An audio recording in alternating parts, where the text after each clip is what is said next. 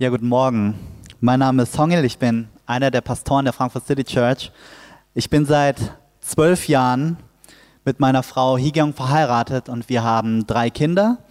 Äh, die sind acht Jahre, fünf Jahre und zehn Monate alt.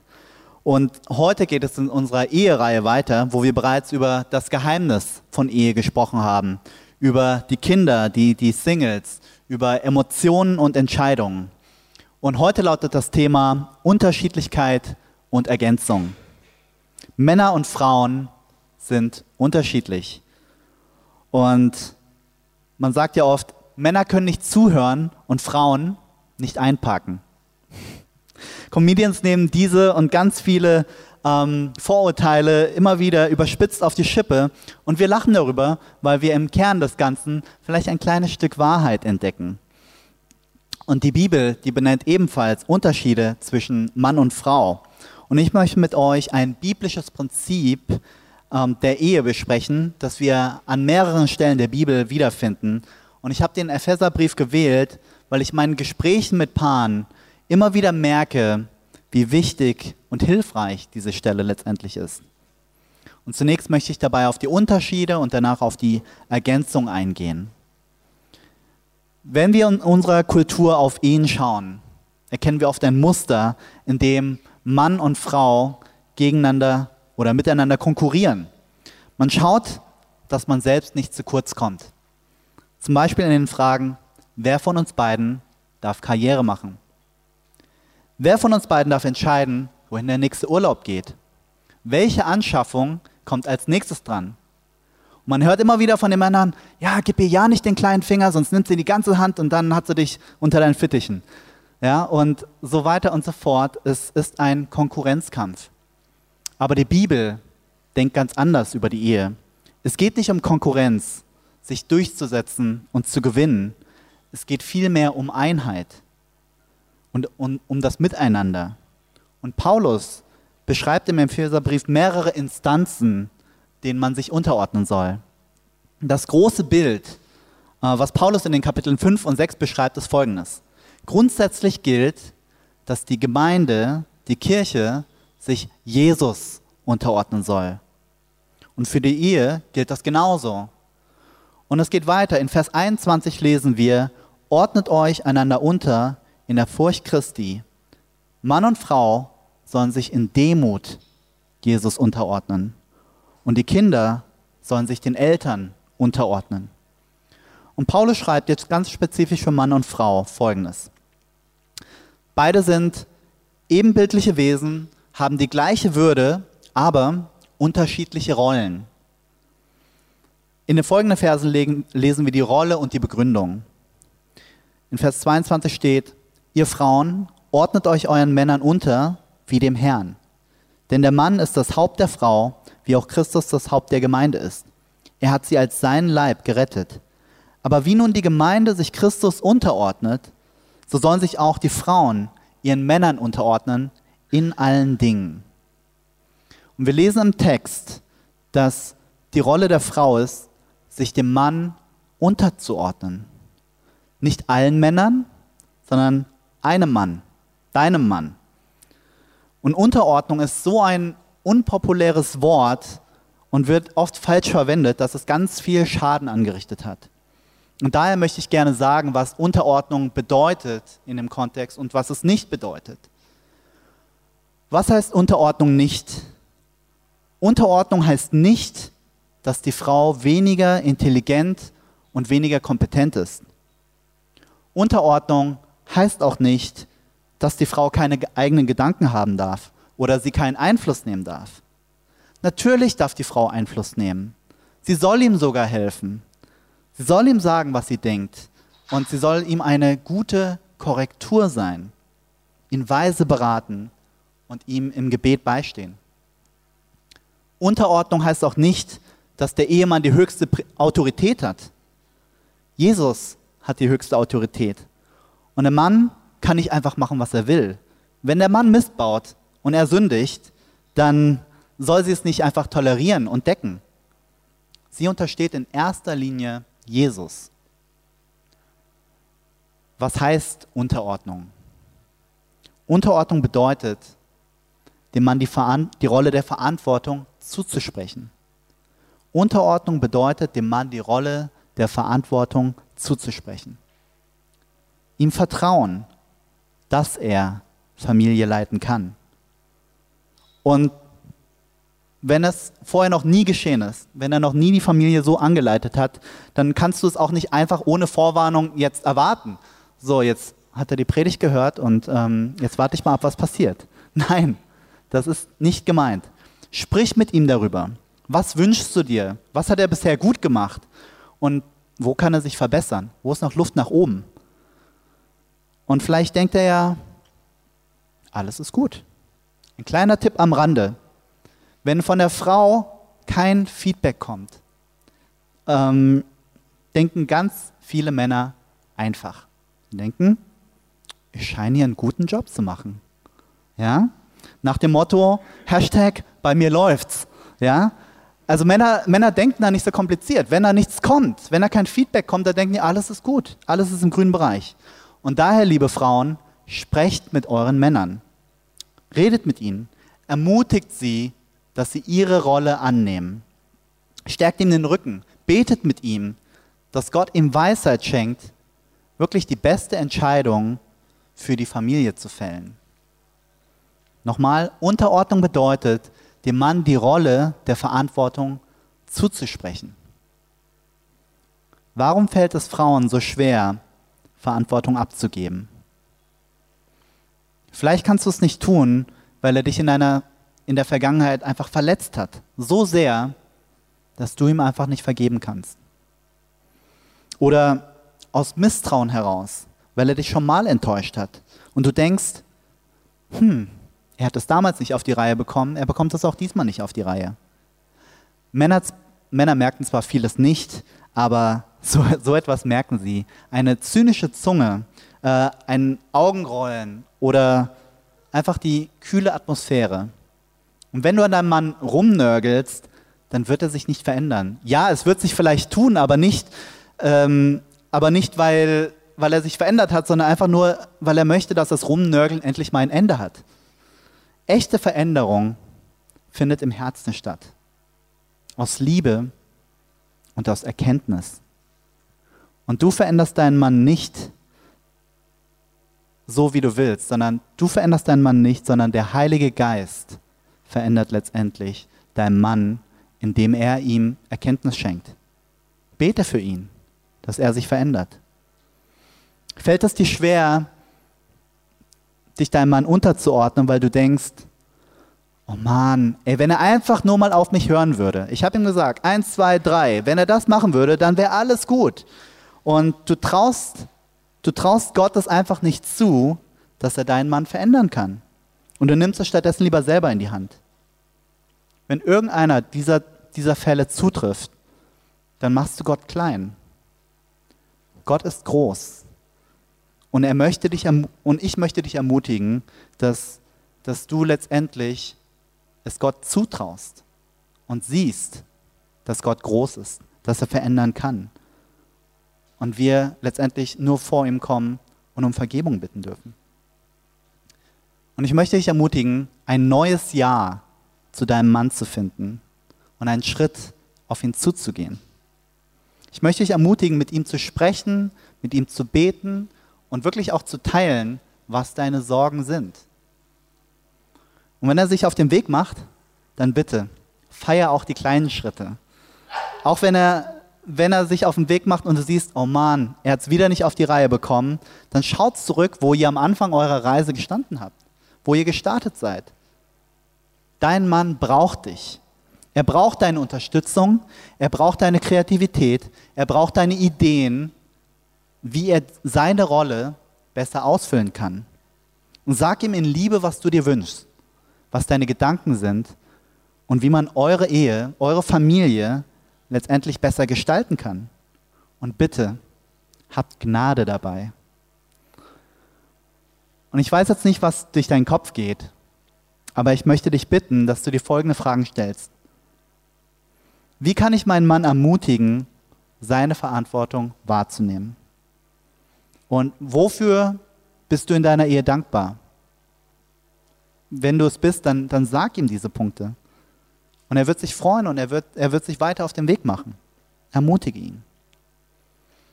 Und ich möchte zur Rolle des Mannes kommen. In Vers 23 lesen wir, denn der Mann ist das Haupt der Frau, wie auch Christus das Haupt der Gemeinde ist. Er hat sie als sein Leib gerettet. Ihr Männer, liebt eure Frauen, wie auch Christus die Gemeinde lieb, geliebt hat und hat sich selbst für sie dahingegeben, um sie zu heiligen. Die Rolle des Mannes ist es letztendlich, seine Ehefrau zu lieben. Und Paulus ist das Ganze so wichtig, dass er diese Anweisung in dem ganzen Kapitel dreimal wiederholt. Er ist das Haupt der Frau und damit hat der Mann auch eine Riesenverantwortung für seine Kinder und für seine Frau. Der Mann hat als Haupt Autorität über seine Familie. Er hat Autorität über seine Familie, aber Paulus warnt eindringlich davor, diese, diese Autorität, die ihm von Gott gegeben ist, egoistisch auszunutzen. Und vielmehr erinnert er an die Verpflichtung. Die Männer sollen ihre Frau lieben. Sie sollen für sie sorgen. Und das biblische Konzept von Autorität ist nicht Tyrannei, sondern Verantwortung. Das biblische Konzept von Autorität ist nicht Tyrannei, sondern Verantwortung. Und Verantwortung, die sich im Dienen zeigt. Verantwortung, die seine Frau ermutigt und befähigt. Verantwortung, die seine Frau aufblühen lässt.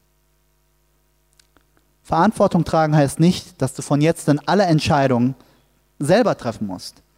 Du sollst mit deiner Frau beten, ihr diskutieren, sie in deine Gedanken mit hineinnehmen und so letztendlich zu einer weisen und ausgewogenen Entscheidung kommen. Das Ziel ist es, als Mann und Frau eine Einheit zu werden. Und in Zeiten, in denen man nicht zu einer einheitlichen Entscheidung kommt, muss man als Mann Verantwortung tragen.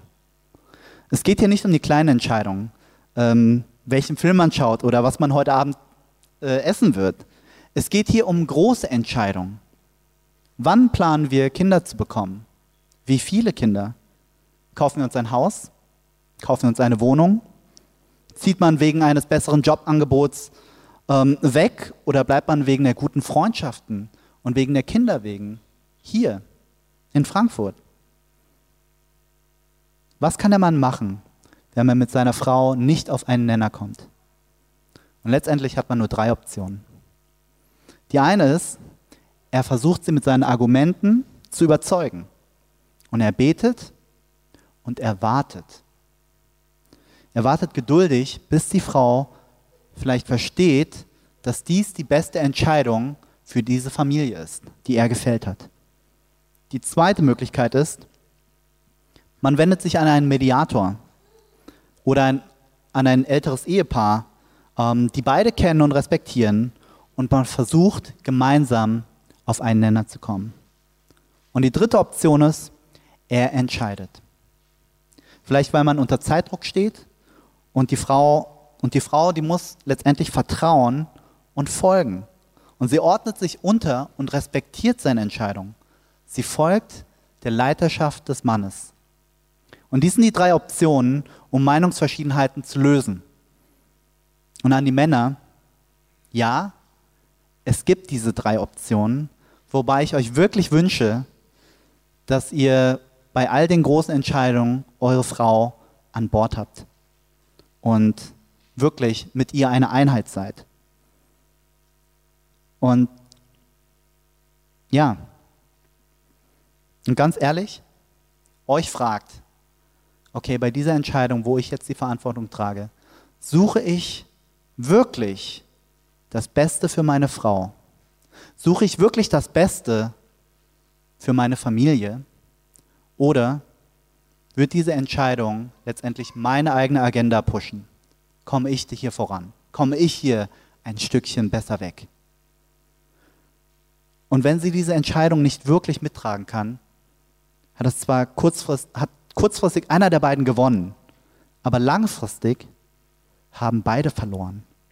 Dass solche Entscheidungen immer einen Keil zwischen das Paar treiben.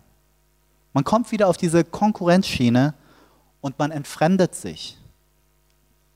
Paulus meint es mit der Verantwortung wirklich ernst. Eine Frau vertraut ihrem Mann. Sie vertraut ihm ihr restliches Leben an. Sie vertraut ihm, dass er sich um sie kümmert. Sie vertraut ihm in guten wie in schlechten Zeiten, dass er sie lieben wird und ehren wird, egal was kommt. Und das beinhaltet so viel, und ich werde jetzt nur ein paar Dinge davon mal runterbrechen. Die Frau vertraut dem Mann, dass er ihr nicht drohen wird, dass er ihr keine Angst machen wird, dass er sie nicht schlagen wird. Die Frau vertraut dem Mann, dass er seine Augen nicht auf andere Frauen richtet und auch nicht fremd geht.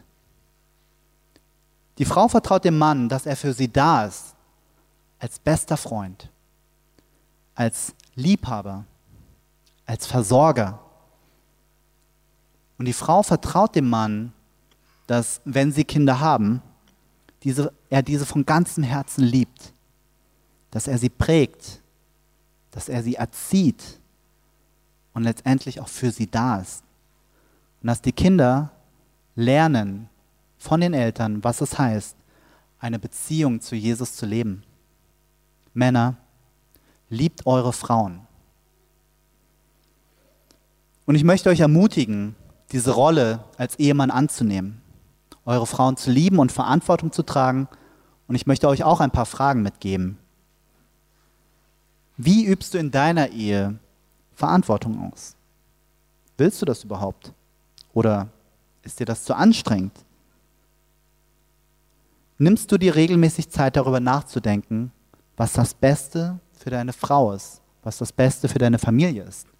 Wo du dich fragst, Zeiten, wo du dich fragst, okay, was ist jetzt dran? Oder bist du so sehr mit deinen eigenen Zielen, mit, deinen eigenen, äh, mit deiner eigenen Karriere beschäftigt, dass du schon darauf vertraust, meine Frau, die hat das alles im Blick, die hat alles auf dem Schirm, die wird das schon machen. Nimmst du dir regelmäßig Zeit, darüber nachzudenken? Betest du regelmäßig für deine Frau und deine Kinder? Wissen sie das? Wissen sie, dass Papa für mich betet, dass, dass, dass der Mann für einen betet? Wisst ihr überhaupt, was sie beschäftigt? Habt ihr Anteil an ihrem Leben? Ich möchte zu, zum zweiten Punkt kommen. Und wenn man diese Vertrauensbasis der Ehe letztendlich hat und jeder seine Rollen ausfüllen kann, kann es zu einer Ergänzung kommen. Und es kann zu einer Einheit werden. Und neben den Rollen gibt es natürlich auch äh, noch die Unterschiede der Persönlichkeit, wo jeder seine Stärken, aber auch seine Bedürfnisse hat. Man ist direkt oder zurückhaltend, man, man braucht mehr Zeit für sich oder ist mehr so der Gruppenmensch. Äh, man ist flexibel und, und schaut, was einem so das Leben bringt. Oder man ist mehr so der Typ, okay, ich brauche jetzt wirklich einen, einen Lebensentwurf mit den ganzen Next Steps drin, damit ich weiß, ähm, was ich zu tun habe. Manche mögen Kontinuität und fahren immer wieder an denselben Ort, an denselben Urlaubsort. Und andere haben eher den Drang zu sagen, okay, ich möchte was Neues erleben. Einige können Entscheidungen richtig schnell treffen und andere brauchen eben noch eine Runde, um zu einer fundierten Entscheidung zu kommen, die sie letztendlich nicht bereuen wollen. All diese Unterschiede sind am Anfang einer Beziehung wunderschön und man denkt sich, wow, die ist so anders, der ist so anders. Also sie können nach einer Weile nerven und verletzend sein. Ähm, wenn man sie nicht sieht, wenn man sie nicht als das sieht, was sie sein könnten. Eine tolle Ergänzung. Um das, was, äh, das irgendwann zu, um, um das irgendwann zu erkennen, das braucht Zeit. Das braucht Zeit. Und im Alltag nehmen wir diese Unterschiede zwar wahr, aber wir reagieren nur drauf. Den anderen in seiner Unterschiedlichkeit wirklich zu verstehen, braucht Zeit. man wird, du wirst deine Frau, du wirst deinen Mann nicht besser erkennen, wenn du, wenn ihr jetzt äh, wenig Zeit miteinander verbringt oder wenn ihr Zeit miteinander verbringt, vorm Fernseher sitzt Nein. Man braucht Zeit, um den anderen wirklich kennenzulernen, zu ergründen. Warum ist er in bestimmten Situationen so oder so? Warum reagiert sie immer so oder so? Und ich finde es immer sehr aufschlussreich, wenn man die Familie des anderen besucht. Und dann kommt immer so ein Ah, deswegen Effekt. Ja? Ihr seid alle so. Ne, ist natürlich nicht, stimmt natürlich nicht so ganz. ähm, jeder Mensch hat Dinge, die er von vornherein mit in die Wiege gelegt bekommt. Aber im Leben werden wir auch noch dazu noch stark geprägt von Erlebnissen, von Erfahrungen, von, von Siegen, von Niederlagen. Und man wird mit der Zeit zu dem Mensch, der man letztendlich ist. Vielleicht hat man in seinem Leben ganz viel oder ganz wenig Liebe erfahren, ganz viel Zeit mit den Eltern, ganz viel Zuneigung gehabt, ganz viel Wertschätzung, aber vielleicht auch ganz wenig bis gar keine. Vielleicht ist ein Elternteil aus irgendeinem Grund von klein auf nicht da gewesen. Und vielleicht war Geld immer Mangelware. Und alles hat sich um das Thema Finanzen gedreht. Es war das zentrale Thema. Und vielleicht musstest du einfach viel Verantwortung in deinem Leben tragen. Oder vielleicht auch gar keine. Und es können so viele Fragen sein, die man dem anderen stellen kann. Was hat dich in der Summe zu der Person gemacht, die du jetzt gerade liebst, die du schätzt und die du geheiratet hast oder heiraten wirst? Und es ist eine große Hilfe in dem Prozess, ähm, den Prozess in der Ehe überhaupt erstmal in Gang zu bekommen, zu starten. Und die Hilfe für, für Christen ist dabei die gute Nachricht. Wenn du Christ wirst und eine Beziehung zu Jesus lebst, dann erfährst du immer wieder, dass Jesus dich annimmt und liebt, egal was kommt, egal wie viel Mist du baust. Er liebt dich mit all deinen Fehlern und mit all deinen Schwächen. Und er hat dir vergeben und dir die Liebe niemals entzogen. Und er fordert dich heraus, weiterhin Schritte mit dir zu gehen. Und wenn du diese bedingungslose Liebe und Vergebung erfährst, dann lässt, lässt dich das nicht kalt, sondern es bringt dich ebenfalls dazu, Gnade zu leben und zu vergeben. Und diesen Prozess gemeinsam zu erleben, ist was Wunderschönes. Es ist echt was, was Einmaliges, was man im Leben, Leben hat. Und zu erleben, wie der andere und man selbst mehr und mehr zu dem wird, der Gott, was, was Gott schon längst in uns sieht, was Gott schon längst in uns angelegt hat. Und ich kenne meine Frau mittlerweile seit 15 Jahren und ich bin immer wieder erstaunt, äh, und dankbar, weitere Facetten an ihr kennenzulernen, zu sehen, wie sie ist, zu sehen, wie sie reagiert und einfach mehr und mehr aus ihrem Leben zu erfahren. Und Gott hat uns beide durch die Ehe wirklich verändert. Und ich meine zum Positiven hin. Und das heißt jetzt nicht, dass immer alles super war. Nein, ganz und gar nicht. Aber ich bin dankbar. Ich bin dankbar, dass wir durchgehalten haben und hoffentlich noch lange Zeit durchhalten werden. Aber das ist nicht einfach so passiert, sondern indem wir viele Gespräche hatten, auch mit anderen Paaren, indem wir uns angefangen haben, indem wir angefangen haben, irgendwann uns Zeit zu nehmen und uns genau diese Fragen zu stellen. Warum oder wie bist du dieser Mensch geworden, der du bist? Was ist deine Geschichte? Was ist deine Vergangenheit? Was sind deine Verletzungen? Und lass mich dir helfen, ähm, gemeinsam das vor Gott zu bringen und Dinge zum Heilen zu bringen. Und ihr müsst euch die Zeit nehmen. Und meine Frau und ich, wir machen uns immer einen Kalendereintrag, wo wir sagen, okay, an dem Tag treffen wir uns. Und dann schauen wir mal kein Fernsehen, weil es einfach so einfach ist. Wir sind einfach müde. Wollen einfach nur Fernsehen gucken und dann schlafen gehen. Ja? Aber wo wir uns sagen, okay, okay, wir wollen unsere Ehe verbessern, wir wollen eine Einheit werden, dann müssen wir das auch wahrnehmen. Ja? Manchmal machen wir das total gerne, manchmal sagen wir, oh, okay, ganz schnell, erzähl mal. ne? Hey, das ist ein Long Run, ja? Habt Gnade. Aber so ist das. So ist das. Man muss sich diese Zeit nehmen, damit man Einheit wird. Und wir haben lange Zeit wirklich gegeneinander gekämpft. Wir haben gekämpft, wo ich dachte, das ist nicht meine Frau, das ist nicht mein Mann, wir sind Konkurrenten. Und jeder schaut gerade, das Beste für sich herauszuholen. Und wir haben viel miteinander reflektiert. Wir haben gemeinsam Jahre gehabt, in denen wir uns viel gefreut haben.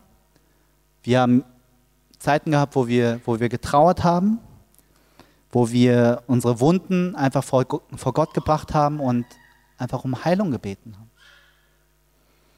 Und das zu erfahren, ist für mich ein unglaubliches Privileg. Ähm, und der Prozess hat mich letztendlich dazu gebracht, mehr auf andere zu achten, mein Ego gerne zurückzustellen, Verständnis für andere aufzubringen und vor allem mehr zu beten. Mehr zu beten, weil ich gemerkt habe, mehr und mehr, ich habe diese Dinge nicht in meiner Hand. Ich habe nicht die Kontrolle, die ich gerne hätte. Äh, ich habe nicht den Einfluss, den ich gerne haben würde, sondern ich muss vertrauen, dass Gott wirkt, dass Gott verändert.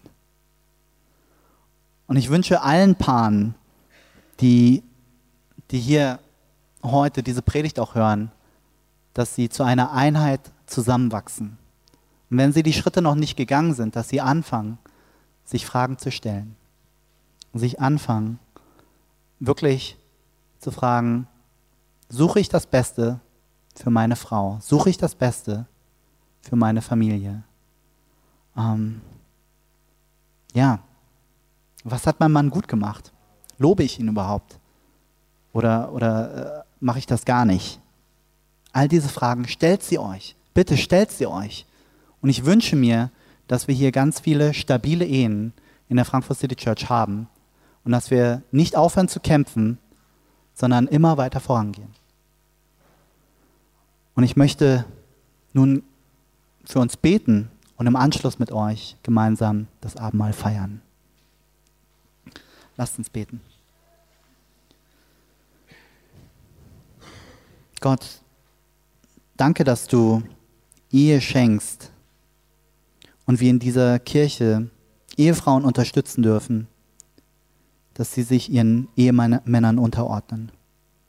Und wir möchten Ehemänner unterstützen, ihre Frauen zu lieben, dass sie anfangen, Verantwortung zu tragen. Vergib, vergib uns, wenn das nicht geschehen ist. Vergib uns, wenn wir egoistisch gelebt haben und mehr auf uns als auf unsere Ehefrau geschaut haben. Gott, wir bitten dich um Gnade. Gott, wir bitten dich um Vergebung. Wir bitten dich um Heilung in jeder einzelnen Ehe. Stärke du die Beziehungen, die durch all das vielleicht in Schieflage geraten sind. Danke, dass du ein treuer Gott bist, für den es nie zu spät ist. Du kannst durch deinen Heiligen Geist verändern. Und darum bitte ich dich von ganzem Herzen. Danke für alle Paare, die diesen Prozess bereits begonnen haben, die Siege davongetragen haben, Einheit zu werden und die Unterschiedlichkeiten als das sehen, wie du sie siehst, als eine Stärke. Beschütze und ermutige sie weiterhin auf diesem Weg. Und ich möchte auch für alle beten, die sich Beziehungen wünschen mm, und die das noch nicht erfahren durften. Schenke du Geduld und auch und eine Vorfreude auf das, was vielleicht noch kommen wird. Und ich möchte zuletzt auch für diejenigen, all diejenigen bitten, die vielleicht schon Schiffbruch in der Ehe erlitten haben und tiefe Wunden davon getragen haben. Ich bete, dass sie hier in dieser Gemeinschaft getragen werden und Trost erfahren dürfen. Danke, dass du in all dem, wo wir gerade stehen, da bist und uns nicht alleine lässt.